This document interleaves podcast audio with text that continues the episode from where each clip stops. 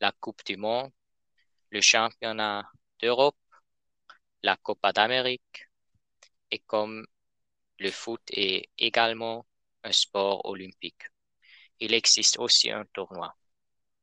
Presque chaque pays a également sa propre ligue dans laquelle il existe à nouveau un tableau séparé. Merci beaucoup d'avoir ici.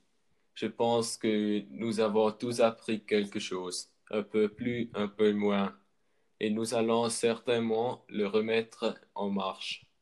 La prochaine fois que nous discuterons du sport du tennis. Au revoir. Au revoir.